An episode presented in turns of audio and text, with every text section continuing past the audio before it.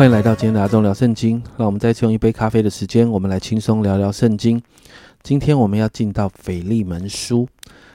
这是保罗写给腓利门这个弟兄的书信哦。那腓利门呢，是哥罗西教会的信徒哦。那这一个书信就谈到保罗带领腓利门的一个仆人叫阿尼西姆，他带领他信耶稣了。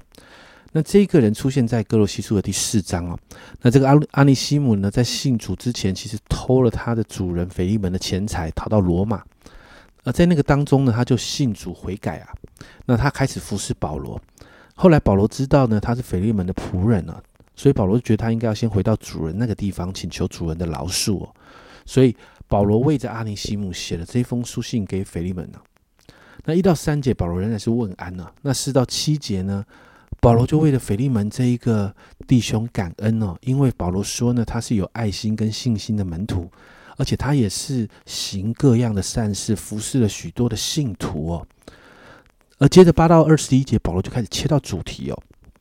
保罗说：“虽然他是有权柄啊，他的身份呢，他使徒的使徒的职分等等，其实保罗是有权柄可以吩咐用命令式的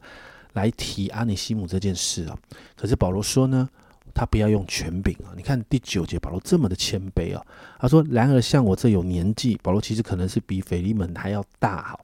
而且可能是大很多的。”他说：“然而，像我这有年纪的保罗，又是现在又是为基督耶稣被求的，宁可凭着爱心求你啊！你看，保罗把自己的姿态放得非常的低，保罗的态度是凭着爱心来为着阿尼西姆这位弟兄向腓利门来恳求。保罗提到啊，过去啊没有信主的这个阿尼西姆对腓利门是没有益处的，但如今这个阿尼西姆信主了。”而信主之后的阿尼西姆对腓利门、对保罗来说都有益处，因为他悔改，而且甚至他开始服侍神了。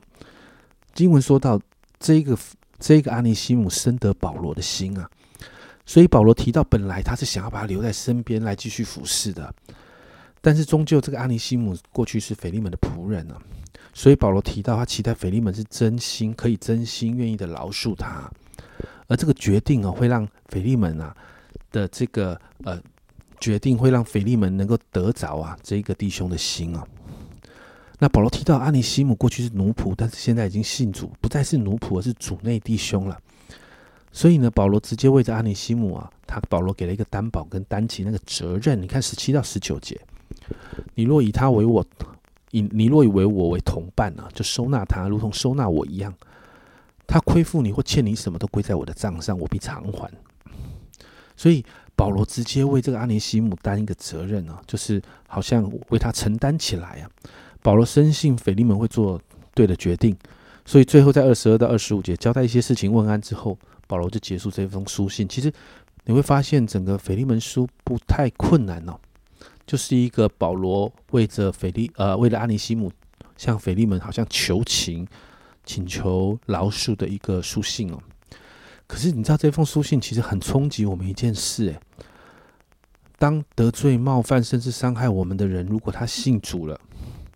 家人们，我们是不是可以饶恕他呢？甚至接纳他是我们的主内弟兄姐妹呢？这一封书信的内容，保罗讲得很清楚，我们的眼光需要去调整。过去伤害、冒犯我们的人，当他们信主之后，在主里的身份有一个转变，这一个转变，我们要用福音的眼光来重新看待跟接纳这个人。家人们，这不容易啊！但保罗这样说，不是按着肉体说，是按着主说。也就是说呢，我们需要跳出那个血气，用属灵的眼光来看，才能够真实的饶恕跟释放啊！所以今天我们为着我们自己来祷告啊！饶恕从来就不是一件容易的事情啊！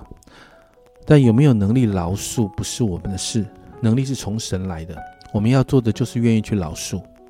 那一份愿意是在神的爱里面带出来的愿意，所以家人们，我不知道是不是你呃现在的你正被人冒犯或者在伤害的情绪里面，为着你自己来祷告，求神帮助我们进到这个饶恕的自由，在福音中可以重新接纳那些曾经伤害或冒犯我们的人。我们一起来祷告，主啊主啊，在这个腓利门书里面，主啊主啊，我们真的需要回到你的。回到你的里面来，来面对主啊，过去那些在我们生命中曾经伤害我们、冒犯我们的人，主啊，这些人有可能已经甚至是成为基督徒，或者是主啊，我们就是被基督徒所冒犯、所伤害，主啊，但是同为主内弟兄姐妹的时候，主啊，你帮助我们，主啊，让我们真的可以做一个决定，那个决定就是主啊，我们因着你爱我们，因着我们在你的爱里面，主，我们愿意学习，试着去饶恕。